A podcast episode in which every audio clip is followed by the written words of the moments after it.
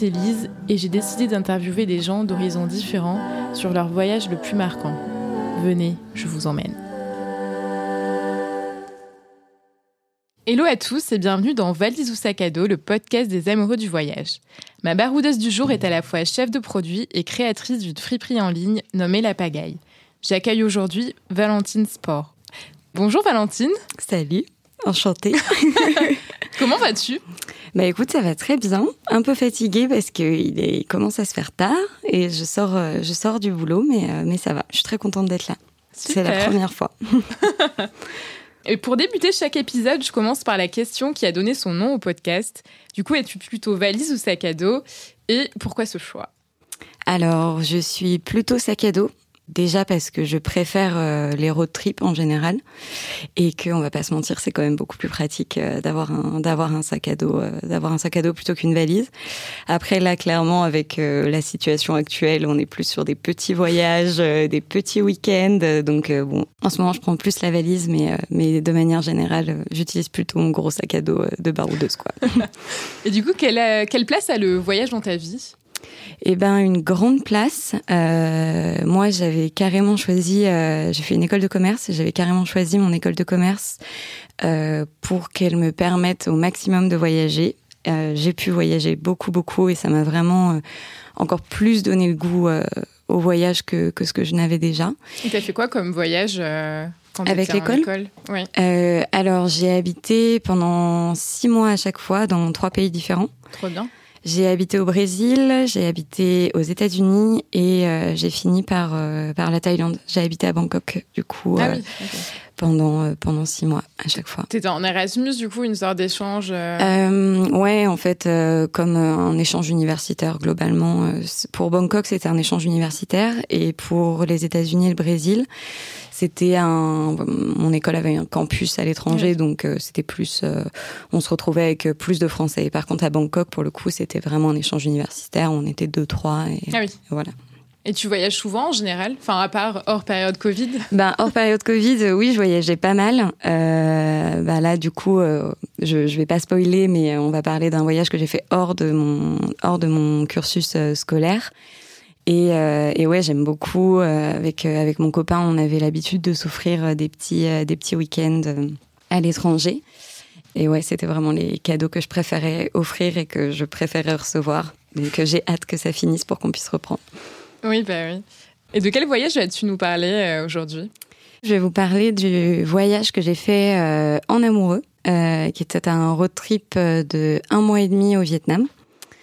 Et euh, j'ai fait ça juste après avoir fini euh, mon école, mon stage de fin d'études. Euh, avant de chercher un boulot, euh, j'ai pris un mois et demi pour moi.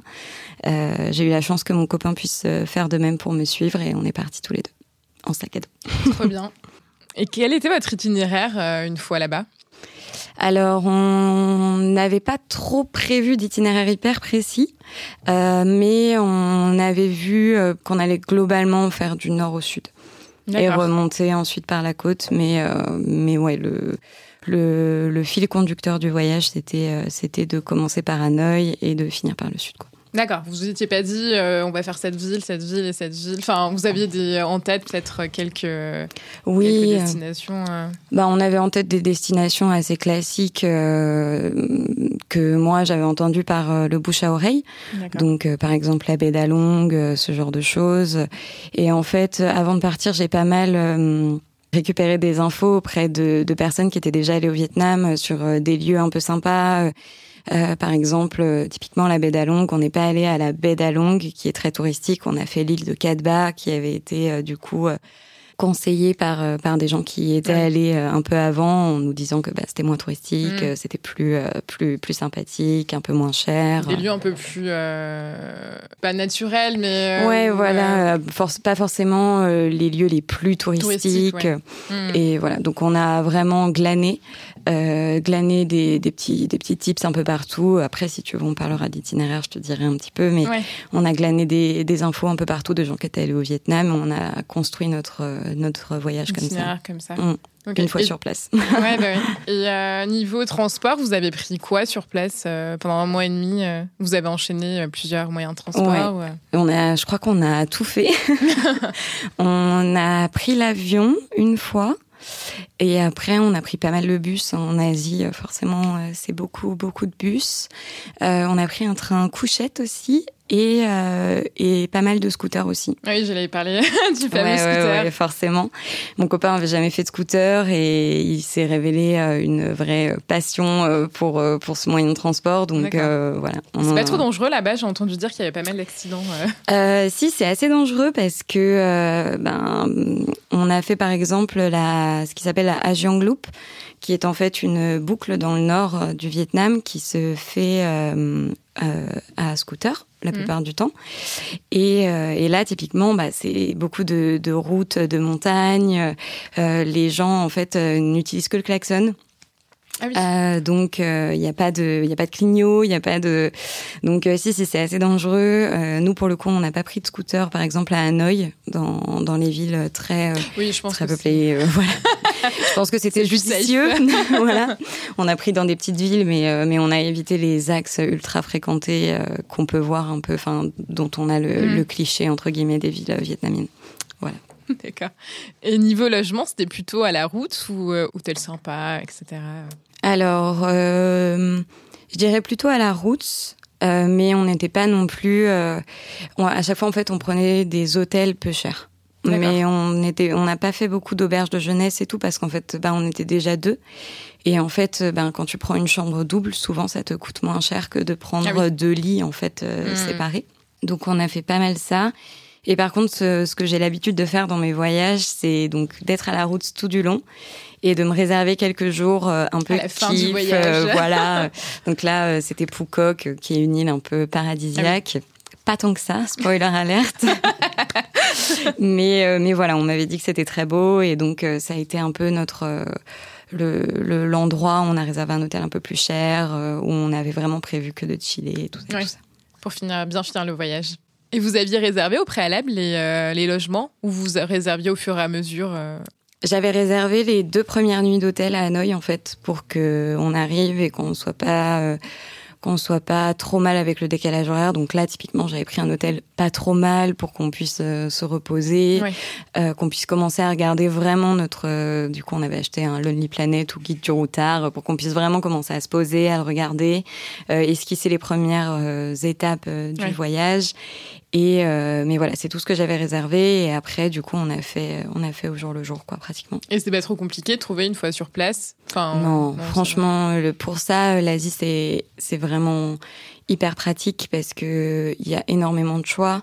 C'est pas très cher, c'est connu pour ça. Hein. Et euh, et du coup, tu peux tu peux vraiment facilement, ouais, limite du jour pour le lendemain, euh, trouver trouver des logements pas trop mal, plutôt safe, plutôt propres, voilà. D'accord. Oui, et pas trop cher surtout. Euh, enfin là-bas, je pense que niveau logement, ça. c'est pas c'est pas sur cette euh, partie du voyage que tu te ruines. Non, non, ça va.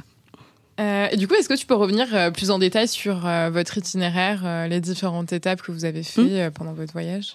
Ouais, bien sûr. Ben, du coup, on a atterri à Hanoï. On a commencé par là. On y a passé deux trois jours, le temps de se poser, comme je te disais. Ensuite, on est allé, euh, alors si je me trompe pas, c'était Tamcock, qui est connu du coup pour être la baie d'Along Terre.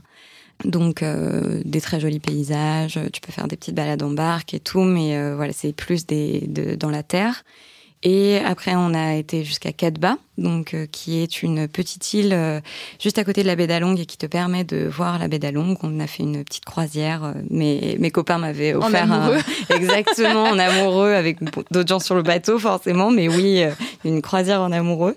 Et en fait, c'était mon cadeau d'anniversaire de la part de, de tous mes copains. Qui ah, trop bien. Oui. Vraiment, ils sont adorables. Merci. Petit message. Voilà, petite dédicace. non, non, on a on a fait ça. Après euh, après, on a été à la Ajiang Loop. Donc, je t'en parlais tout à l'heure. C'est une boucle dans le nord du Vietnam. Euh, qui se fait euh, du coup souvent à moto. il est possible donc soit de conduire soi-même, Donc nous, mon copain a conduit, j'étais j'étais derrière lui, il était assez safe et tout que moi, je, je me sentais pas du tout de, de conduire un scooter, une moto, quoi ah que ce soit. Donc c'est lui qui, qui a conduit pour nous deux. Après, il est possible d'avoir un chauffeur aussi. si qui vous conduise. Ouais. Hmm. Si j'avais été toute seule, honnêtement, je pense que c'est ce que j'aurais fait parce que voilà. Mais c'est bon à savoir du coup que on peut faire de la moto sur sur cet endroit vraiment idyllique sans, sans avoir à conduire pendant quatre jours, quoi. Parce que du coup, c'était une longue distance ou c'est euh, plutôt court quand même euh Ben, tu peux choisir. Euh, je crois que ça peut aller de 2 à 4 jours. Et nous, on avait prévu 3 jours au début.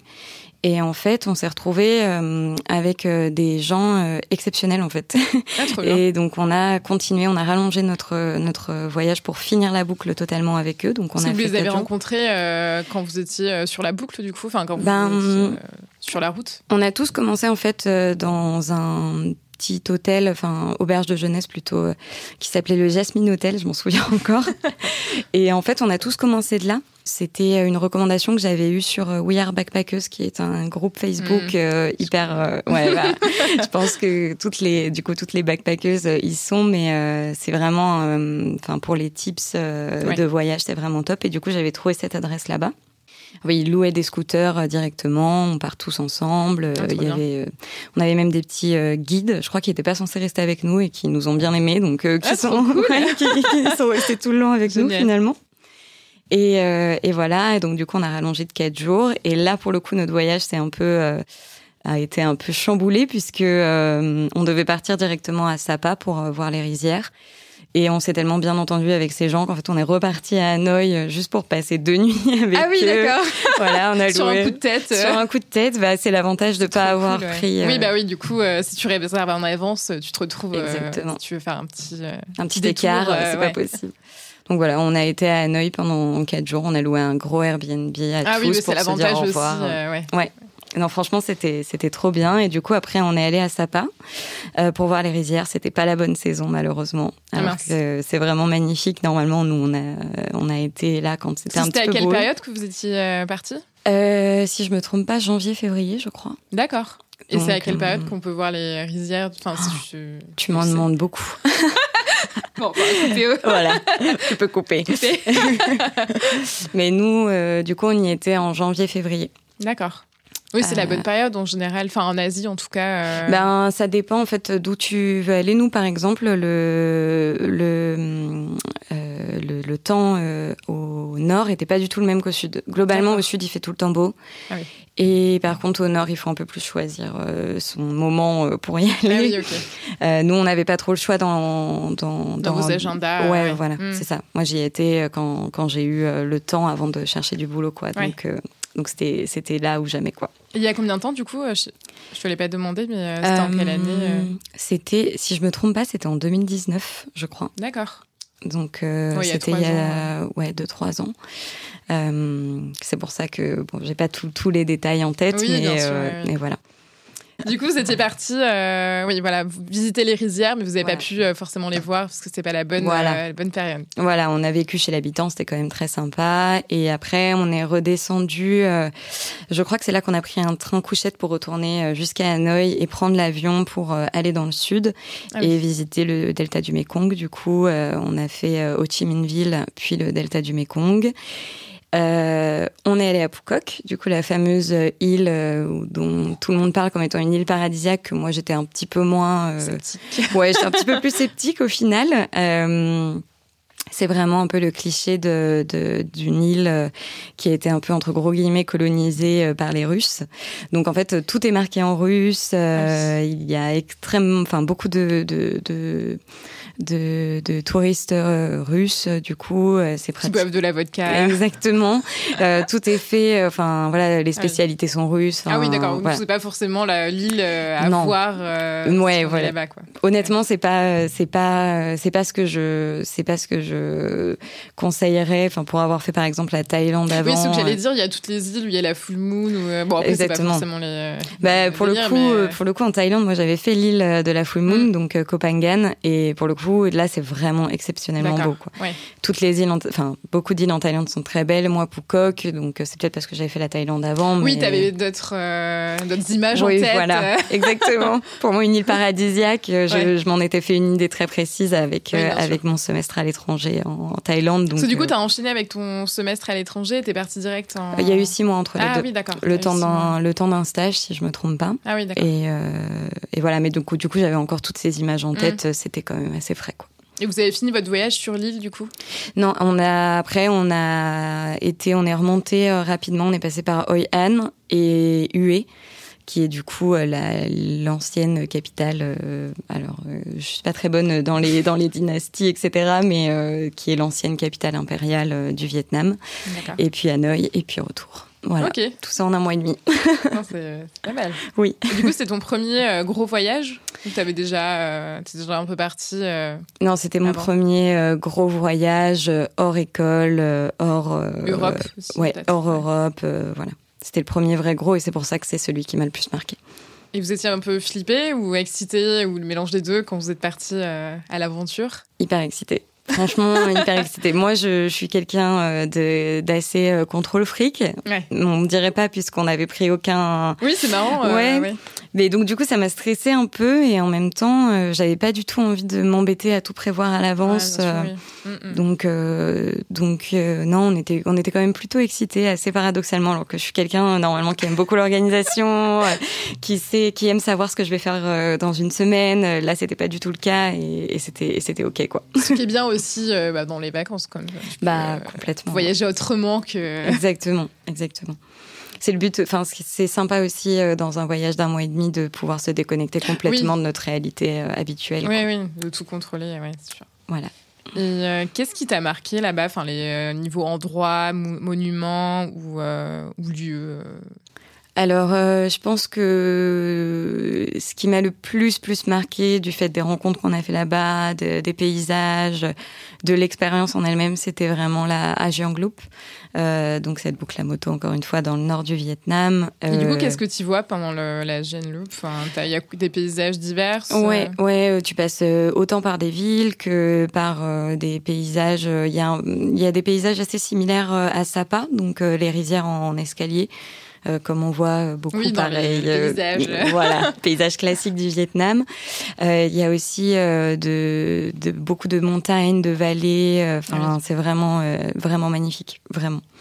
Donc, et voilà, moi en plus, j'ai eu la chance de faire partie d'un groupe d'une quinzaine de personnes. Ah, trop bien, Très, très sympa. C'est des étrangers du monde entier ou il y avait surtout des Français Non, non, non, non, des étrangers de, de partout. Il y avait, il y avait des Anglais, il y avait deux filles euh, qui venaient, euh, qui venaient de, des Pays-Bas, si je me trompe pas je crois qu'il y avait des Espagnols. Euh, enfin, c'était un melting pot. Un melting pot. En fait, euh, tout le monde arrivait par euh, soit tout seul, soit à deux.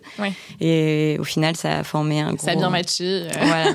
Le premier soir, on a fait. On, du coup, en fait, les les hostels étaient déjà réservés. D'accord par les guides qui étaient restés avec nous. En fait, ils ont appelé leurs contacts, comme ils ont vu qu'on s'entendait bien et qu'on avait l'air de vouloir rester ensemble. Bah, du coup, ils nous ont proposé en fait de, de, de réserver un un hôtel qu'ils connaissaient, qui avait le bon nombre de places. des hôtels à 15 euh, pour 15 personnes. C'est ça. on était on était content qu'ils soient là pour nous aider euh, pour euh, pour voilà même un moment on s'est arrêté manger dans un resto un midi ben c'est eux qui ont qui nous ont dit où aller enfin vraiment ils nous ont bien enfin ils ont bien animé le le cette cette partie du voyage et c'était pas prévu c'était pas prévu de base et et voilà cette partie du voyage a été vraiment inoubliable et et et ouais, pour, pour l'anecdote, il y a même euh, deux, deux personnes qui se sont rencontrées. Donc, il y avait un anglais et euh, du coup une néerlandaise, si je me trompe pas. Euh, qui se sont rencontrés pendant la Loop et qui aujourd'hui sont mariés, sont fiancés. Ah, mais ils vont se marier. voilà. Félicitations à eux. Hein. Oui. je suis pas sûre qu'ils vont passer par ce podcast parce que ni l'un ni l'autre ne parle français. Ah oui, d'accord. Du coup, vous communiquiez en anglais euh, dans le groupe? Ouais, oui. Tous en anglais, tout le monde parlait anglais, donc euh, donc c'était ok. On parlait tous en anglais. Et, et même avec les locaux, c'était pas trop compliqué la communication? Enfin, Vous arrivez à vous faire comprendre là-bas? Ouais, on arrivait à se faire comprendre. Eux bredouillaient souvent un peu d'anglais et puis sinon on s'arrangeait quoi, en montrant ce qu'on voulait. Ah ou, oui. voilà. oui, les gestes aussi. Oui, la langue universelle quoi. c'est ça. Ok. Ouais, donc c'est la Gêne Loop qui t'a vraiment marqué euh, comme endroit. Et après, tu as des endroits qui t'ont euh, plus ou moins marqué ou que tu conseilles, euh, que tu conseillerais à faire là-bas. le, je pense que la deuxième chose qui nous a le plus marqué, du coup, avec avec Pavel, mon copain, c'est à Hué. Du coup, c'était à la toute fin de notre voyage. On a visité un parc aquatique abandonné. Euh, donc euh, c'était la première fois que je faisais de l'urbex. Et oui. Et oui. Et, euh, et ça m'a beaucoup beaucoup plu et le, le cadre est incroyable. Il y a il y a du coup des toboggans abandonnés un peu partout et en fait en plein milieu du parc. donc il y a un grand lac. Forcément c'est un parc aquatique. C'est QFD. Et du coup au milieu il y a une, une énorme sculpture de, de dragon dans en fait dans laquelle tu peux monter pour pour pour accéder à la tête et de de, de la gueule. Et voir euh, tout le parc. Ah ok, un point de vue. Euh. Voilà, un point de vue sympa, c'était tout tagué et tout. Et là, pour le coup, par contre, euh, donc j'ai dû voir ça aussi sur Rouillard Backpackeuse, je pense. Et là, pour le coup, euh, pour y entrer, c'était très très compliqué.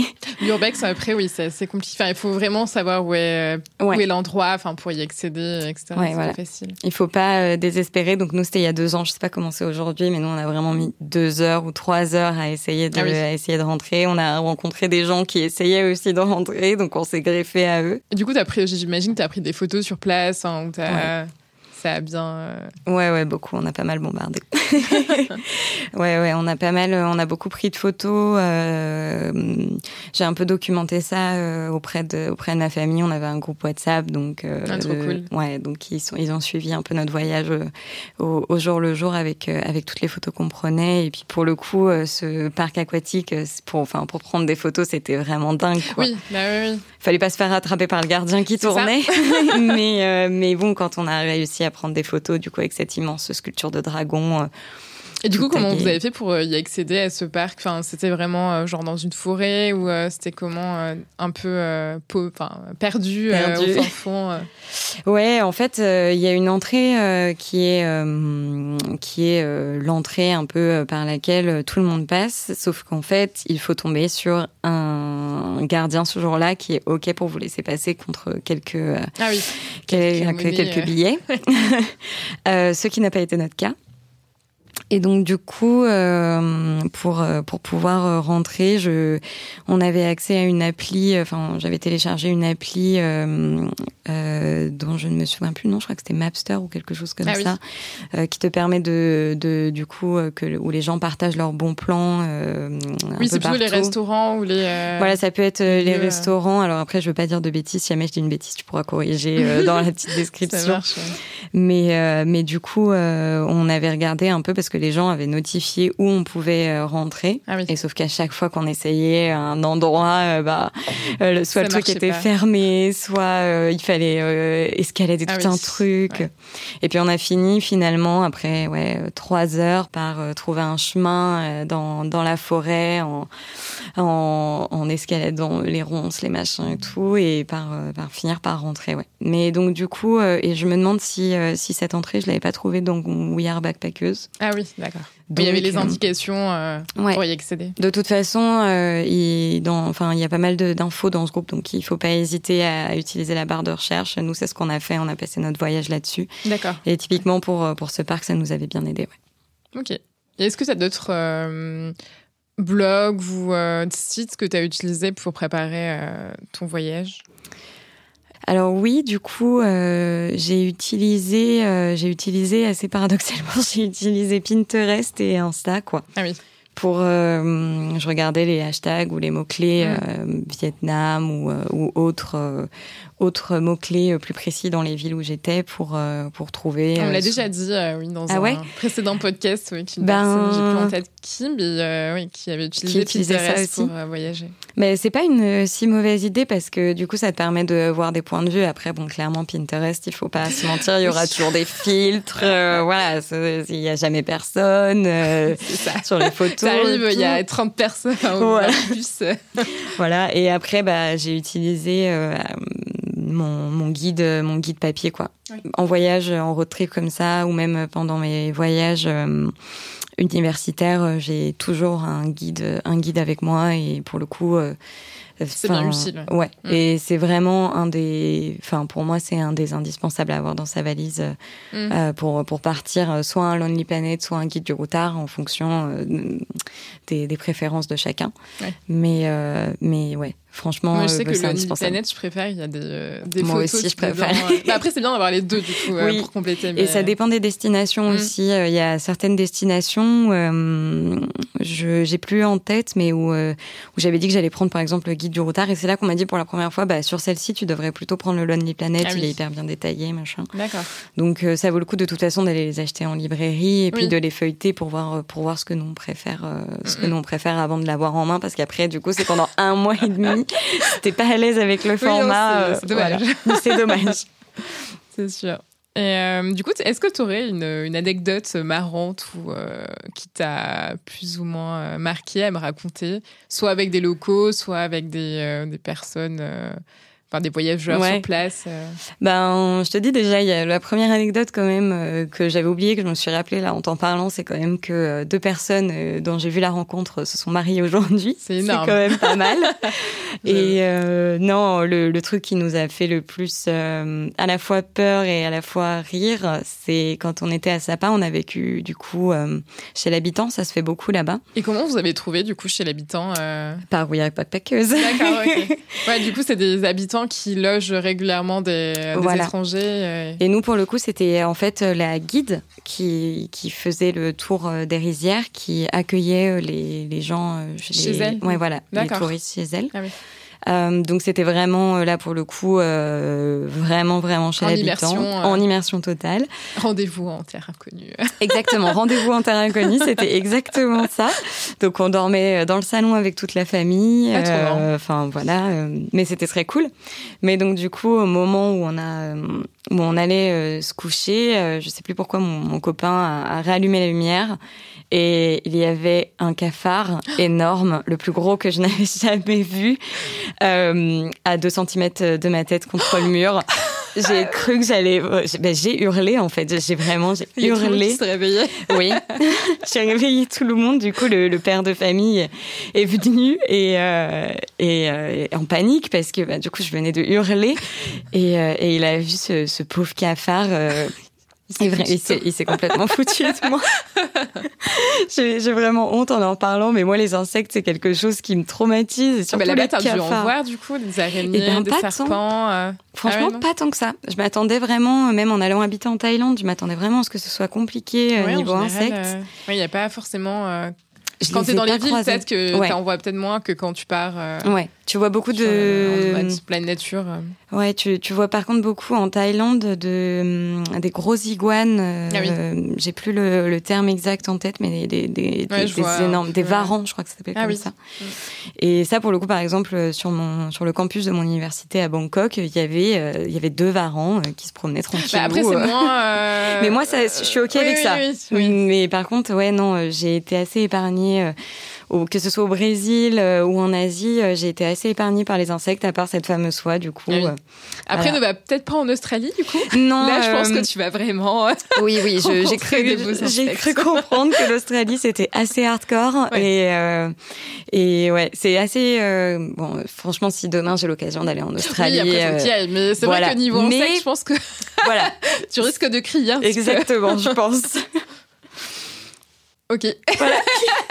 je sais plus. On a... Ah oui, du coup. Euh... Les anecdotes. Oui, du coup, as, oui, tu disais que tu avais crié. Euh, voilà. Et après, du coup, il a, il a tué le. Ouais, exactement. il l'a, il l'a, il l'a tué à coup de savate euh, en allant se coucher, vraiment en se tapant sa meilleure barre euh, parce que voilà, deux touristes, parce que même mon mec était vraiment pétrifié par ah, par le truc. Ah oui, donc c'était pas. Ouais, ouais, non, il, il, était, il était vraiment énorme. Il était vraiment à 2 cm de ma tête, mais mais bon, voilà, ça l'a bien fait rire. Ça nous a fait rire avec le recul. Donc, oui, oui. Après, c'est une bonne anecdote. C'est une bonne anecdote. Exactement. un podcast. Exactement. Mais tout était préparé en fait. Et, euh, et, comment s'est passée la soirée? Enfin les, avec les locaux euh, C'était plutôt cool. Enfin, vous avez passé, euh, vous avez mangé avec eux, du coup, ils vous ont fait découvrir peut-être des musiques ou des traditions, pas forcément. Alors si, bah, cette fois-là, on a surtout mangé avec eux. Mais par contre, durant la Loop, en fait, euh, pendant le, la première euh, escale, on a du coup, on était avec euh, ces fameux guides qui nous ont suivis. On était 15 avec ces fameux guides. Et du coup, ils nous ont fait une soirée grande tradition vietnamienne, ah, c'est-à-dire karaoké. Ah, Parce que du coup... chinois eh ben, écoute, au Vietnam aussi, c'est un gros truc, c'est-à-dire que euh, ils adorent le karaoké, ils en font tout le temps, même euh, dans la rue, en famille. Enfin, c'est vraiment ah une grosse tradition. Ah, c'est marrant, je pensais pas mm. du tout. Euh, si, si, ouais, ils, adorent, ils ont tous un karaoké et tout, donc. Euh, Mais c'est-à-dire, du coup, enfin, ils font passer, défiler sur leur écran les musiques. Et puis, tu vois, ils ont un petit micro et ah tout. et donc là, ouais, c'était grosse soirée karaoké, donc on a mis quelques musiques un peu western, mais après, on, on a mis aussi.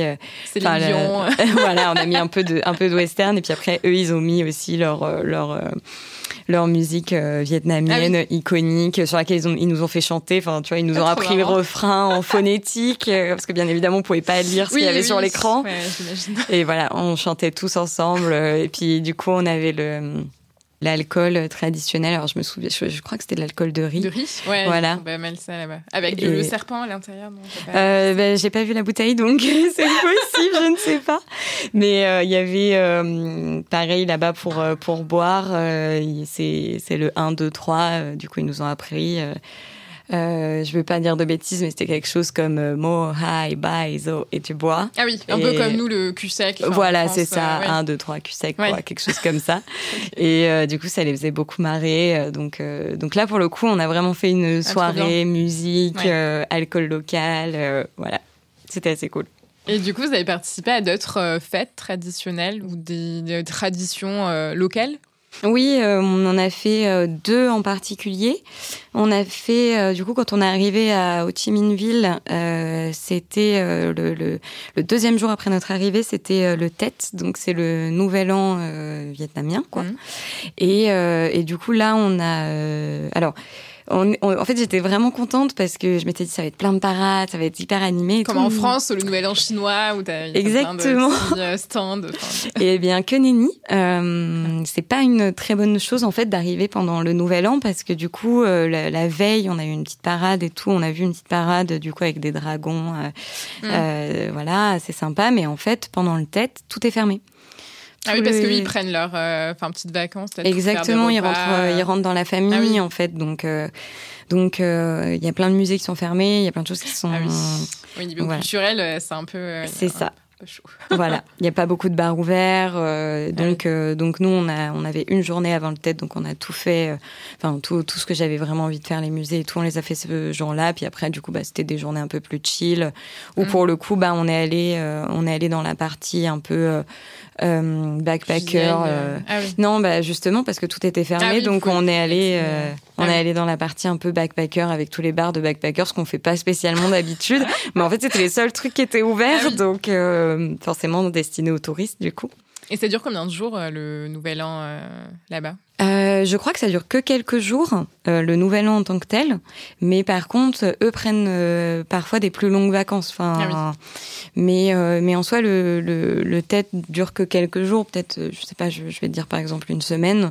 Mais nous, comme on n'avait pas prévu une très longue, ouais, voilà, plus longtemps. Oui. C'était à Hanoï, ça, du coup. Non, à Ho Chi Minh Ville. Ah, Ho Chi Minh. Ah oui. Donc c'est le nouveau nom de Saigon, donc c'est dans le sud. Ouais, ouais. D'accord. Ok. Et après. On a fait aussi euh, la fête des lanternes à Hoi An.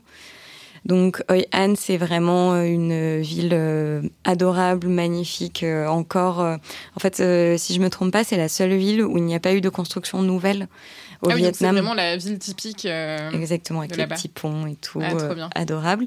Et donc du coup, alors euh, je, ne sais plus exactement quand c'est, mais les dates se trouvent facilement sur internet.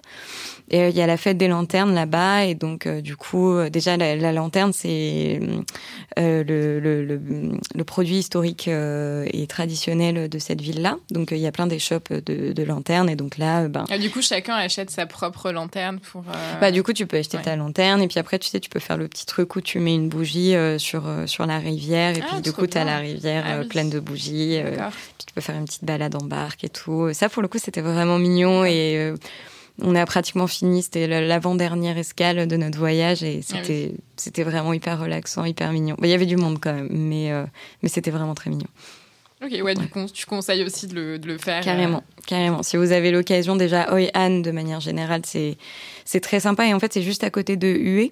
Mhm. qui est du coup l'ancienne capitale impériale, euh, qui est souvent un passage obligé. Hein, oui, je pense que ça fait partie du. Euh, exactement, euh, exactement. Et en fait, nous, du coup, entre les deux villes, on a pris, on a pris un scooter. On peut faire, on ah peut faire hyper facilement. Ouais, ouais. D'accord. C'est pas très loin et, et du coup, je le conseille carrément. Hoi An de manière générale. Et si en plus vous avez l'occasion d'y être pendant la fête des lanternes, c'est vraiment trop cool.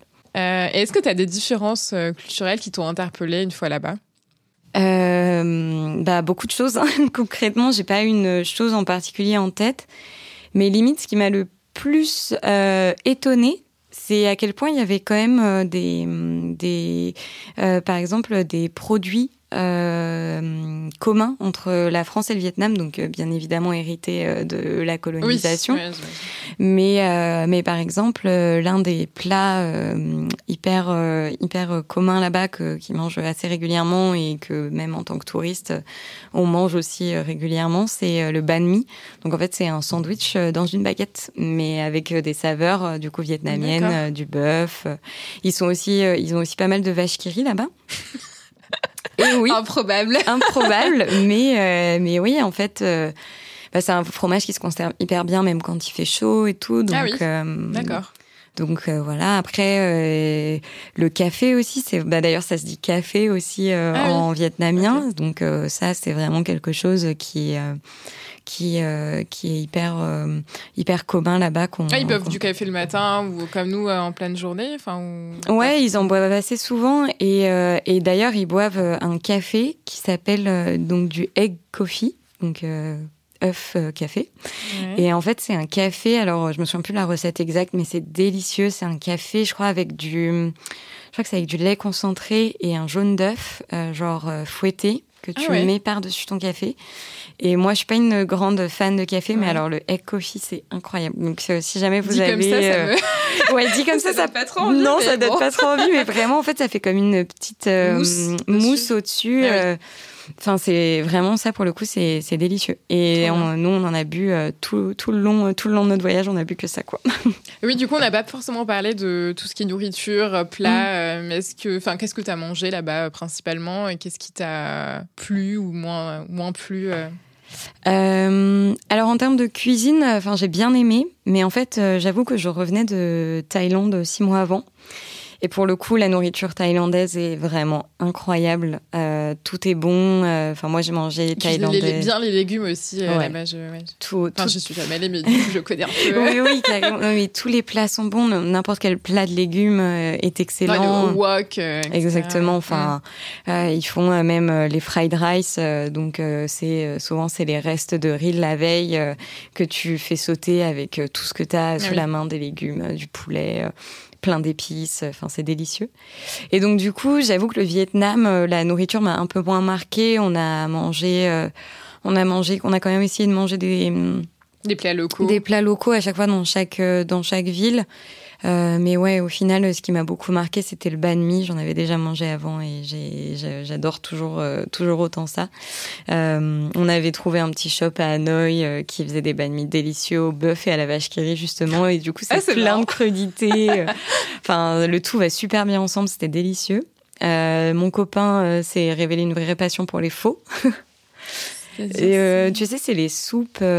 souvent, c'est donc c'est faux beau souvent et c'est au bœuf. et en ah fait, c'est un Avec bouillon. Est-ce qu'il y a des nouilles? C'est fort possible. Je ne suis plus sûre de ça. Mais mais je vois un petit mais c'est la soupe mm. traditionnelle vietnamienne. Du coup, ça s'appelle un faux.